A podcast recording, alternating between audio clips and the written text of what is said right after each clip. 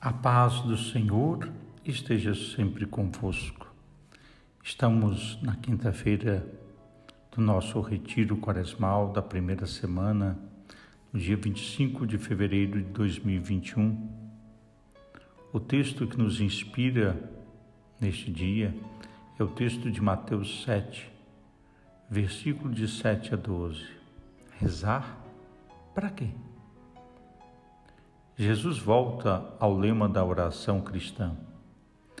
Ele compara a bondade de Deus Pai com a dos pais terrenos, levando-nos a concluir que precisamos sempre confiar em Deus, no qual não deixe de nos ouvir e de nos dar boas coisas.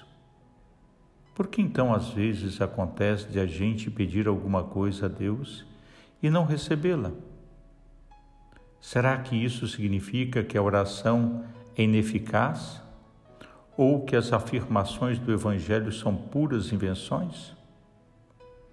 Jesus não garante a eficácia da oração em todos os casos, mas apenas quando se pedem boas coisas que nos tornam bons cristãos.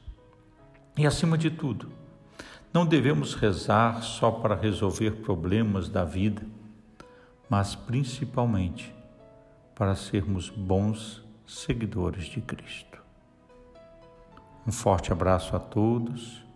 Deus abençoe em nome do Pai, do Filho e do Espírito Santo. Amém. Boa meditação, meu irmão, minha irmã.